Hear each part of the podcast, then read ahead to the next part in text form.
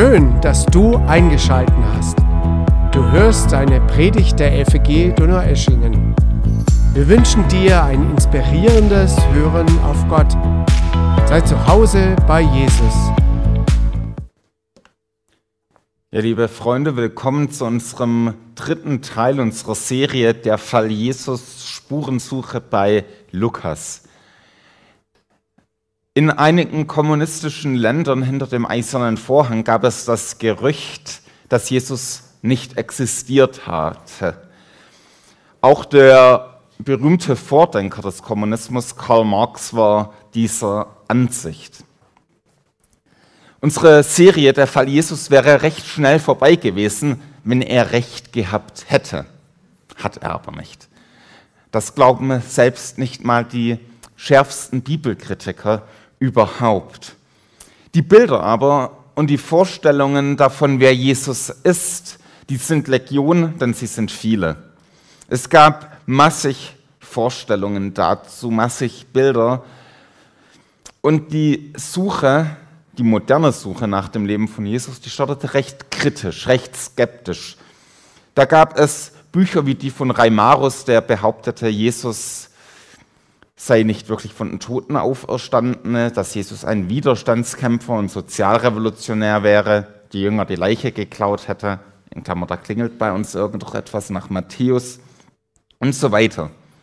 Andere gingen so weit, dass sie ihr eigenes Bild von Jesus gemalt haben, das ziemlich gut in ihre eigene Vorstellung hineingepasst hatte. Albert Schweitzer, das war ein berühmter Arzt und Theologe, kam zu dem Schluss, dass die meisten Jesusbilder erstaunlich gut ihren Verfassern ähnelten. Ist vielleicht nicht immer so neu. So wurde Jesus für die einen zum Sozialrevolutionär, für die anderen zum Weisheitslehrer, wie ein Immanuel Kant. Dann wurde er zum Pazifisten oder etwas ähnliches. Was die ganzen Bilder von Jesus gemeinsam hatten, waren, dass sie nicht der Realität entsprochen haben, dass sie von dem der Bibel abgewichen sind. Es ist ja so, jede Generation hat ihre eigenen Versuchungen. Jede Generation hat ihre Versuchung auch, Jesus in ihren eigenen Farben zu malen, Jesus in den eigenen Sinn der eigenen Ideologie vor dem Karren zu spannen. Auch heute stehen wir Christen in Gefahr, unser eigenes Bild von Jesus zu zeichnen, das nicht dem der Bibel entspricht.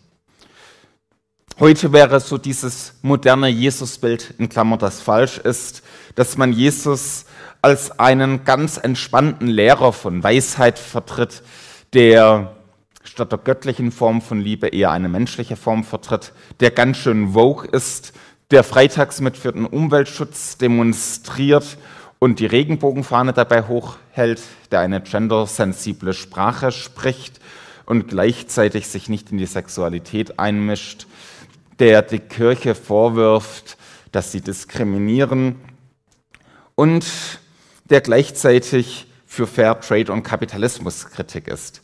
Beim Pazifismus ist man sich gerade etwas unsicher, denn mit Teddybären allein besiegt man ja keine Kriegsverbrecher. Das, aber ansonsten ist jede Menge Love, Peace and Rock'n'Roll dabei. Was niemand sichtbar schadet, ist erlaubt. Tu, was du willst, definiere selbst, was für dich gut ist und nimm die Bibel nicht zu ernst. Alles okay. Das wäre so dieses moderne Jesusbild, das auch falsch ist in Klammern nicht alles davon ist, also es bedeutet nicht, dass alles falsch ist. Umweltschutz ist eine tolle Sache, aber man sollte Jesus halt nicht dafür vereinnahmen alleine. Ähm, deswegen etwas überzogen. Gemeinsam mit den anderen Bildern hat es, dass dieses Jesusbild eine Projektion darstellt. Und wir wollen heute schauen, wie stellt die Bibel uns Jesus vor. Ich bin der Überzeugung, dass die Bibel die beste Quelle und die zuverlässige Quelle ist, wenn es darum geht, dass wir Jesus kennenlernen. Wir haben in der Bibel alles, was wir brauchen, um Jesus wirklich pur kennenzulernen. Wir haben wasserdichte Biografien über Jesus, die auch historisch zuverlässig sind, die stimmig sind. In der bibelkritischen Forschung hat Jesus alle Konturen mit der Zeit verloren, sodass Rudolf Bultmann sagen konnte, von Jesus wissen wir nur, dass er existiert hat. Das ist mir zu wenig. Ich bin der Überzeugung, wir wissen viel mehr. Der frühere Papst Benedikt XVI. schreibt, für meine Darstellung Jesus bedeutet dies vor allem, dass ich den Evangelien traue. Ich denke, dass gerade dieser Jesus, der der Evangelien, eine historisch sinnvolle und stimmige Figur ist. Dem kann ich mich anschließen. Ich glaube, wir sehen Jesus nur klar, wenn wir das Neue Testament lesen. Dann haben wir wirklich ein historisch stimmiges Bild. Die Frage heute wird sein, wie gehen wir damit um, wenn Anfragen auch an Jesus unseren Glauben in Krisen bringt? Wie gehen wir damit um, wenn irgendwie die Realität und unsere Vorstellungen nicht zusammenpassen, wenn Zweifel aufkommen.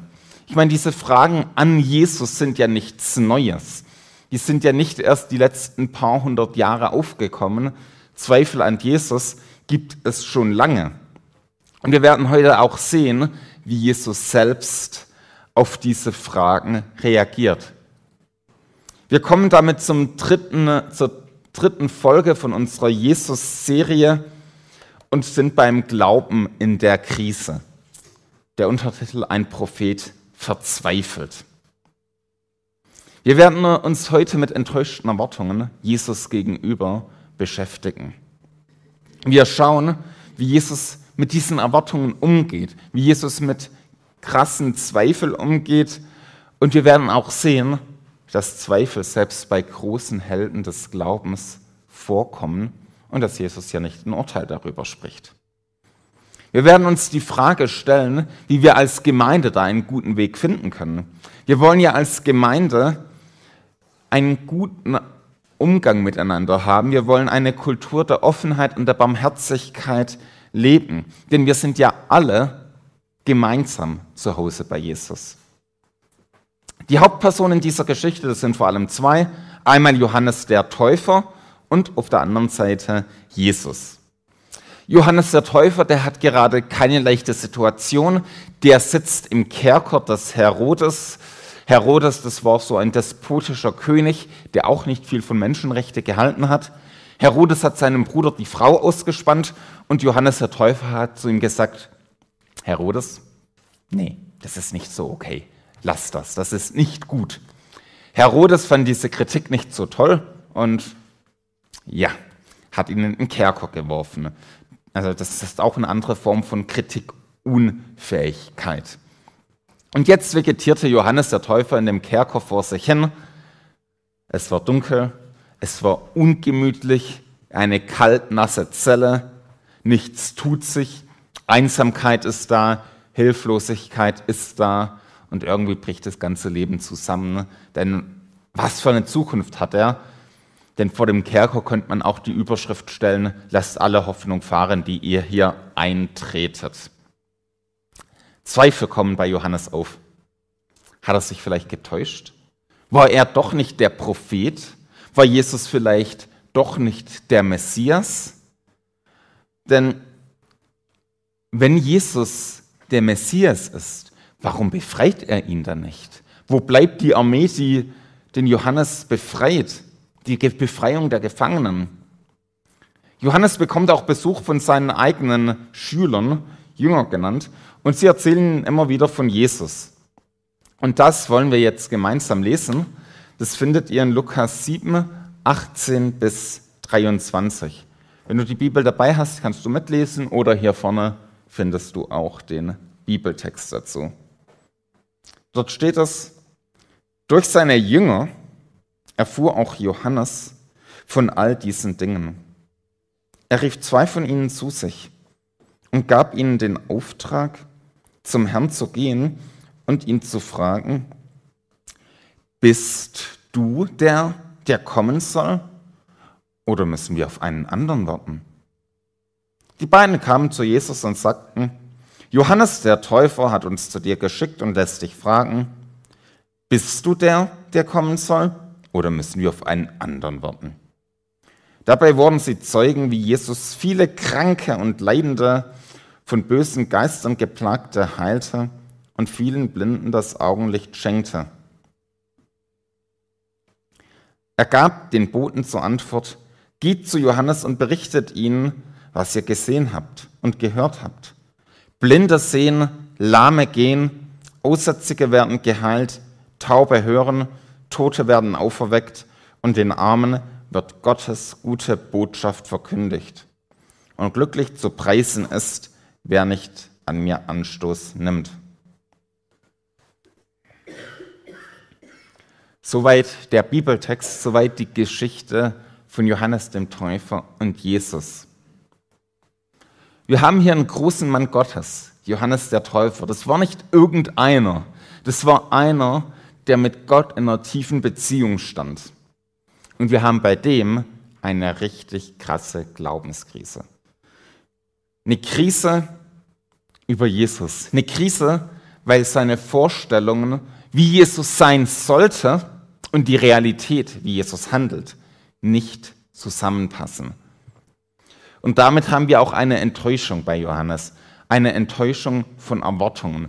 Vorstellungen über Jesus, die nicht wahr geworden sind. Und wir wollen heute uns vor allem drei Punkte anschauen in der Predigt. Wir wollen uns die Frage stellen, wie gehen wir mit enttäuschten Erwartungen um? Erstmal, was sind enttäuschte Erwartungen?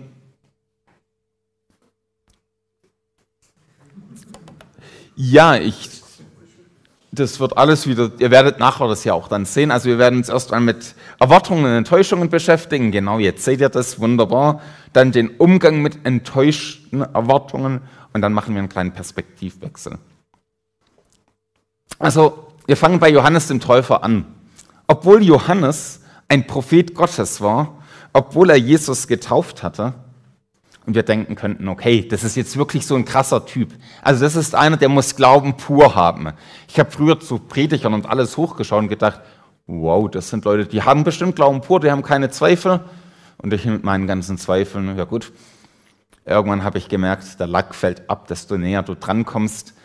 Und das ist auch bei Johannes dem Täufer passiert. Also der Lack bei ihm, der kann auch jetzt bei euch abfallen. Das war ein normaler Mensch, obwohl er ein Glaubensheld war. Und er hat gezweifelt. Er hat gezweifelt an Jesus. Er kam in eine richtige Glaubenskrise rein. Er war von Jesus verwirrt. Er war überzeugt gewesen, dass Jesus der Messias ist, also der Retter, den Gott geschickt hat. Aber Jesus verhält sich so ganz anders, als Johannes sich einen Retter vorgestellt hat. War nicht die römische Besatzung das Problem? Das war damals die große Frage. Die römische Besatzung, das war das Problem für die Menschen. Der bösartige König Herodes, der wirklich ein mieser Typ war, war der nicht das Problem? Warum sammelt Jesus jetzt nicht eine Armee, und plant den Sturz von dem Despoten? Warum plant Jesus nicht jetzt den, den Sturm auf das Gefängnis und lässt die Revolution beginnen? Warum baut er nicht ein Königreich wie der berühmte König David mit Blut und Eisen, ein festes Königreich mit gerechten Gesetzen? Warum verhält sich Jesus so ganz anders? Warum geht es vor allem dem Johannes so dreckig? Warum bringt er statt Gericht über Gottlose eine Predigt von Gnade und Vergebung? Warum kein Gericht? Warum redet er von Versöhnung statt von dem Feuer der Vergeltung? Jesus ist der ganz andere König und es verwirrt Johannes total. Gott ist der ganz andere und Gott passt oft nicht in unsere Wünsche hinein. Gottes Wünsche und unsere Vorstellungen sind oft meilenweit auseinander. Gott passt sich nicht unseren Vorstellungen an, denn Gott ist souverän. Jesus hat sein Königreich aufgerichtet, aber ganz anders. Jesus besiegt die zerstörerischen Feinde, aber wieder anders. Nicht die menschlichen wie Rom oder Herodes, sondern die Macht des Bösen, die Macht des Satans hat Jesus zerstört. Jesus schafft Gerechtigkeit, ja, aber nicht indem er Leuten wie Herodes das Leben nimmt. Jesus schafft Gerechtigkeit, indem er sein eigenes Leben gibt. Anstatt das Leben von anderen zu nehmen, gibt Jesus sein Leben vielmehr. Er lässt sein Blut vergießen, anstelle, dass er von anderen das Blut vergießt. Jesus ist so ganz anders. Und in diesem ganz anderen sehen wir Gott selbst. Und diese Konfrontation mit den ganz anderen, die kann Enttäuschungen hervorrufen. Falsche Vorstellungen werden enttäuscht. Die Konfrontation mit dem ganz anderen wird von der Realität, sorgt dafür, dass falsche Ideen von der Realität verdrängt werden. Das ist schmerzhaft, wenn liebgewonnene Gottesbilder zerbrechen. Das ist schmerzhaft, wenn Erwartungen nicht erfüllt werden. Das ruft Zweifel hervor. Aber bevor wir uns jetzt anschauen, wie geht Jesus und Johannes mit den Zweifeln um, wollen wir einen Blick ins Heute werfen. Einen Blick in uns, zu unseren Erwartungen, zu unseren Enttäuschungen. Es ist ja so, das menschliche Herz, das ist auch so eine Art Götzenfabrik. Also wir produzieren oft andere Götter, Dinge, die wichtiger sind als Gott selbst, die unser Leben bestimmen, anstatt dass es Gott bestimmt. Und so können auch falsche Bilder von Gott unser Leben bestimmen. Es gibt viele fromme Lügen, die wir Christen glauben. Also auch wir Christen glauben oft ganz schön viele Lügen. Ich werde mal einige nennen und die dürfen ruhig auch provozieren. Diese Lügen heißen zum Beispiel, wenn ich Christ werde, dann macht Gott mich glücklich. Oder wenn ich Christ bin und nur genug glaube, dann heilt Gott alle meine Krankheiten, wenn ich nur ernst genug bete. Oder von Christen werde ich enttäuscht, aber von Gott werde ich nie enttäuscht. Also verstehen wir Gott immer, werden wir von Gott nie enttäuscht? Nein. Werden alle Krankheiten geheilt? Nein. Sind wir immer glücklich als Christen? Nein. Wir werden von Gott enttäuscht und das ist gut so. Und zwar immer dann, wenn unsere falschen Gottesbilder mit der Realität Gottes kollidieren, zusammenstoßen. Wir werden von Gott enttäuscht, wenn wir falsche Vorstellungen an das Leben haben, die nicht mit Gottes Versprechungen übereinstimmen. Ihr wisst, dass ich 2018 mehrere Monate krank war, davon acht Wochen in der Klinik. Und ich war in dieser Zeit sowas von enttäuscht von Gott. Ich war stinkesauer. Ich war wütend auf Gott. Ich habe gedacht, hey, Gott, ich habe mich von dir berufen lassen in deinen Dienst. Ich habe mich berufen lassen, dein Evangelium zu predigen. Ich bin in den Osten Deutschlands gezogen für dich. Ich predige dein Wort und dann sowas. Also so war das nicht geplant, so war das nicht vereinbart. Warum behandelst du mich so? Aber Gott hat uns nirgends versprochen, dass immer alles leicht geht. Gott hat uns nicht versprochen, dass das Leben ein Tanz auf goldenen Rosen ist. Unsere falschen Vorstellungen werden von Gott enttäuscht. Gott sei Dank. So sterben Täuschungen ab. Aber angenehm ist es nicht. Kann ich aus eigener Erfahrung sagen, das fühlt sich richtig mies an. Gott ist aber souverän. Er entscheidet, nicht ich. Gott ist der Souveräne. Er ist der Regisseur. Seine Vorstellungen und nicht meine geben den Ton an. Er allein, nicht ich. Ich kann mit Gott keinen Kuhhandel machen nach dem Motto, ich bringe die Leistung und du gibst mir dafür die und die Produkte deines Segens. Nein, ein Kuhhandel funktioniert mit Gott nicht. Gott ist souverän, er allein entscheidet. Und unsere falschen Vorstellungen über Jesus und über Gott, die fallen wie ein Kartenhaus zusammen, wenn Gottes Realität die Bühne betrifft. Jesus hat uns nicht ein Leid, Leben ohne Leid versprochen. Er verspricht uns nicht eine glückliche Welt im Diesseits.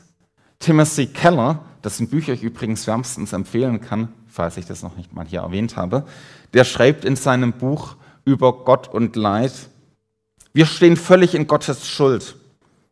Er hat uns erschaffen. Er erhält uns jeden Augenblick am Leben.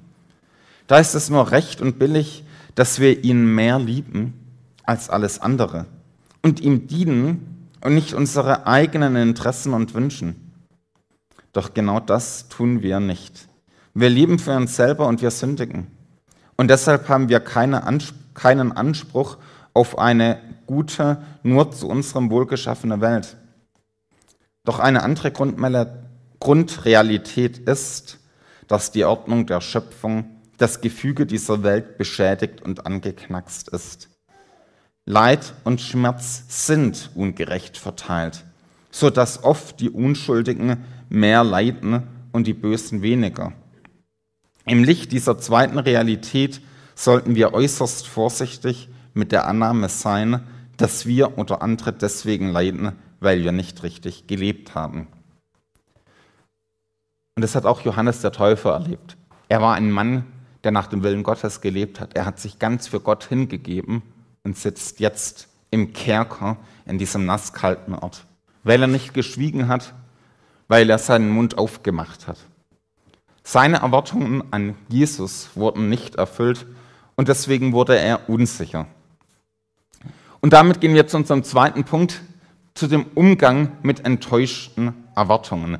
Wie geht Jesus mit den Erwartungen von Johannes um und was macht Johannes richtig, was wir von ihm lernen können? Johannes macht es richtig, dass er Jesus direkt mit seinen enttäuschten Erwartungen konfrontiert. Johannes schickt seine Leute direkt zu Jesus, die ihm sagen, bist du überhaupt der, auf den wir warten? Oder kommt jemand anders? Also bist du überhaupt der Messias? Bist du überhaupt der Retter? Und da schwingt die Frage mit, hey Jesus, wenn du es wirklich bist, ja, warum tust du dann nichts? Wo bleibt denn dein Eingreifen? Er war verzweifelt. Warum befreist du mich nicht? Hey, der Kerker ist ein mieser Ort, mir geht's bescheuert. Jesus, worauf wartest du? Johannes erlebte dadurch eine richtige Glaubenskrise. Und zwar eine existenzielle Krise. Kennst du das Gefühl, dass plötzlich der Boden unter deinen Füßen weggeht? Dass feste Überzeugungen zum Glauben plötzlich erschüttert werden, wie bei einem Erdbeben. Dass es verschwimmt im Nebel und die Gewissheit zusammenbricht, wie wenn ein Kartenhaus zusammenfällt. Wenn ja, dann hast du viel mit Johannes dem Täufer gemeinsam. Ihm dürfte es ziemlich ähnlich gehen. Und so manche fromme Prägung kommt jetzt hoch und sagt, hey, ist es überhaupt erlaubt, Gott zu hinterfragen? Ist es überhaupt erlaubt zu zweifeln? Ist Johannes da nicht zu weit gegangen? Ist es nicht schockierend, wie Johannes der Täufer zweifelt? Ich habe drei Antworten darauf. Nein, Nein und nochmals Nein. Alles Nein. Zweifeln, meine Freunde, gehört zum Glauben wie der Schatten zum Licht. Es gehört zum Glauben dazu. Es ist nichts Böses, wenn du Zweifel erlebst. Wir wollen als FEG Donau-Eschingen ja eine Kultur leben, die die Offenheit praktiziert. Eine Kultur, in der wir mit Zweifeln offen und ehrlich umgehen. Und das Beste, was du mit deinen Zweifeln tun kannst, ist, geh ehrlich mit ihnen um und bring sie ans Licht. Das ist das Allerbeste, was du tun kannst.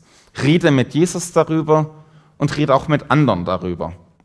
Übrigens, Kleingruppen in der Gemeinde können ein guter Ort sein.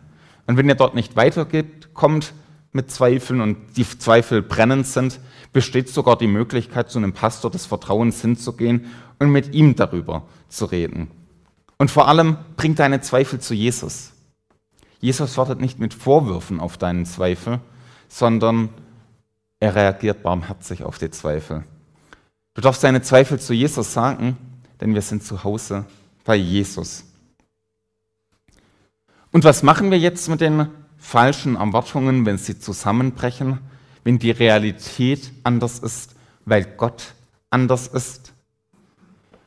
Wir ehren Gott wenn wir unsere falschen Vorstellungen und unsere falschen Ideen ans Kreuz bringen. Wenn wir Gott unsere falschen Erwartungen abgeben, in Gebet bringen. Unser Glaube in der Krise braucht diese Haltung. Jesus, Hier sind die Erwartungen, die enttäuscht worden sind. Ich bringe sie dir. Die Frage an dich ist, welche falschen Erwartungen hast du an Gott, äh, hast du von Gott? Welche falschen Erwartungen sollst du ans Kreuz bringen? Lass diese falschen Erwartungen sterben, damit sie den Glauben nicht behindern. Gib die Erwartungen ab, damit die Realität Gottes sichtbar werden kann und dein Glauben klarer und deutlicher werden kann. Und damit kommen wir zu unserem Perspektivwechsel. Wir werden jetzt sehen, wie Jesus bei Johannes die Perspektive öffnet. Jesus öffnet Johannes die Augen für die richtige Perspektive. Es steht dort, Jesus gab den Boten zur Antwort, geht zu Johannes und berichtet ihm, was ihr gesehen und gehört habt. Blinde sehen, Lahme gehen, Aussätzige werden geheilt, Taube hören, Tote werden auferweckt und den Armen wird Gottes gute Botschaft verkündet. Und glücklich zu preisen ist, wer nicht an mir Anstoß nimmt. Was Jesus Johannes dem Täufer hier klar macht, ist, ich erfülle die ganzen Prophezeiungen der Bibel. Das ist ein Satz voller Jesaja-Zitate, die Jesus anbringt, mit den ganzen Verheißungen über den Messias. Und Jesus fasst sie hier zusammen. Jesus sagt, ich erfülle das, was die Propheten vorhersagen. Ich bin der Messias. Aber ich erfülle diese Verheißungen nach Gottes Plan und nicht gemäß deiner Brille, mit der du die Sachen bisschen schief siehst. Mein Plan nimmt nicht Rücksicht auf deine falschen Auslegungen. Mein Plan ist eben viel größer. Jesus macht damit klar, hey, Johannes, Gottes Königsherrschaft, die kommt, die wird nicht aufgehalten und ich bin auch nicht im Zeitverzug. Aber sie kommt eben nicht mit politischer Macht, wie es Johannes der Täufer gehofft hat. Sie kommt damit, dass Jesus die Beziehung zu Gott wiederherstellt. Sie kommt damit, dass Jesus zeichenhafte Wunder und Heilungen tut Gottes Königsherrschaft sprengt nämlich unsere ganzen Vorstellungen, weil eben Gott anders ist, weil Gott viel größer ist als die kleinen Schubladen, die wir oft für Gott basteln und meinen, wir können Gott in diese kleinen Schubladen reinpressen. Nee, Gott ist größer. Gott passt nicht in unseren kleinen Karton rein. Er ist viel größer als unsere Ideen. Und so öffnet Jesus Johannes dem Täufer einen Horizont inmitten seiner Krise, der die Krise wie durchbricht. Seine vor falschen Vorstellungen gingen in der Krise wie Rauch auf. Und dahinter konnte er sehen durch Jesus, wie groß Gott ist. Er konnte anfangen zu verstehen, wie anders Gottes Plan ist. Und was ist dann mit dem Gericht? Ich meine, Johannes der Täufer hat erwartet, dass Jesus Gericht bringt. Hat er auch gepredigt.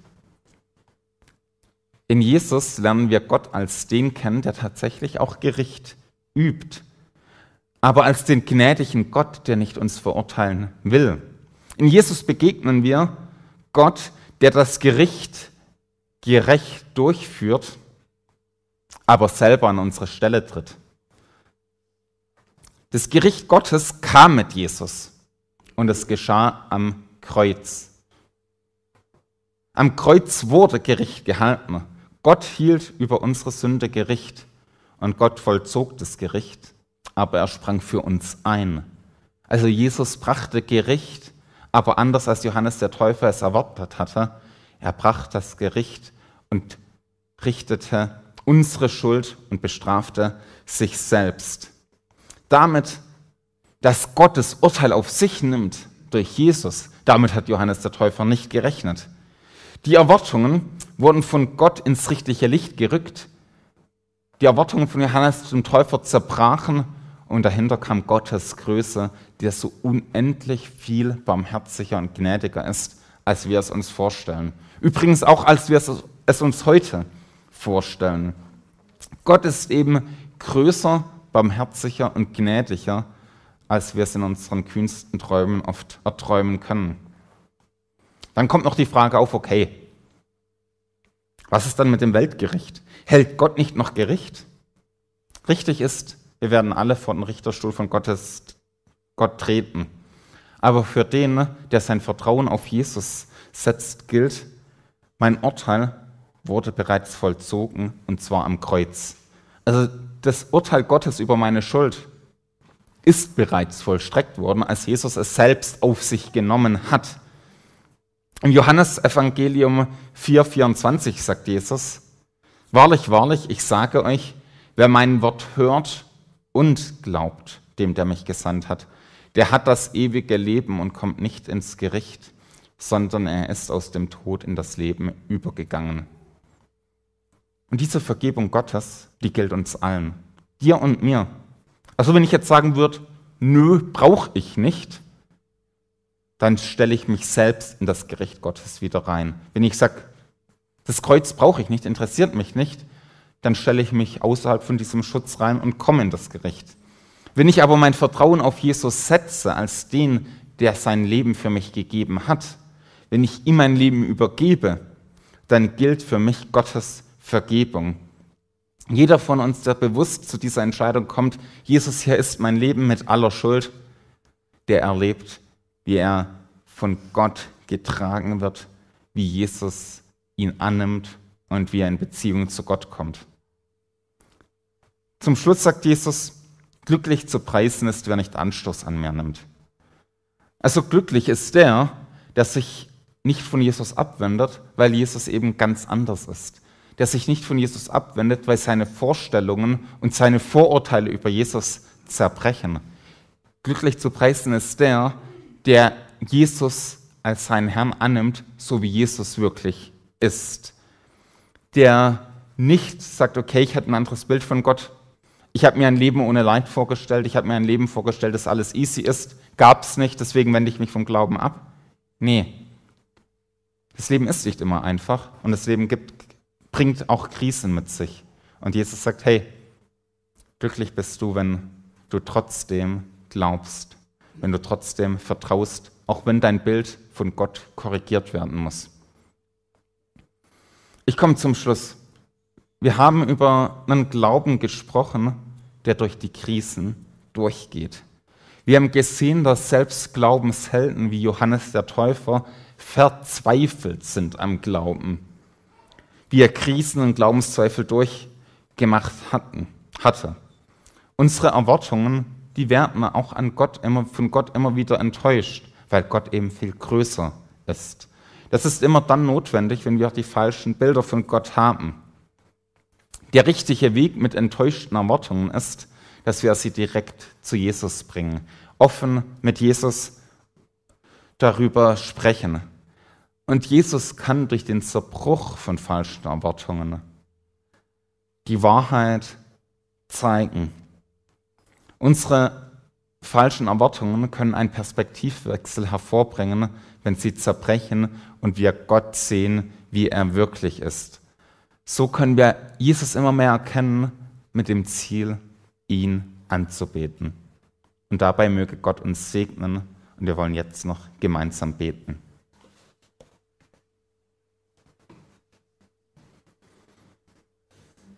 Herr Jesus, du bist größer als unser ganzes Denken und unsere ganzen Vorstellungen. Du begleitest uns in unseren Fragen und Zweifeln. Danke, dass du uns nicht verurteilst, wenn wir verzweifeln, auch an dir. Danke, dass du so geduldig und gnädig mit uns da umgehst. Jesus, und ich möchte dich für jeden Einzelnen von uns bitten, begleite du uns auch durch diese Wege durch. Zieh uns nah zu dir. Und Jesus, wir wollen dir vertrauen. Stärk du unser Vertrauen auf dich. Danke, dass du uns auch nicht loslässt, wenn wir selbst dich nicht mehr halten können. Amen.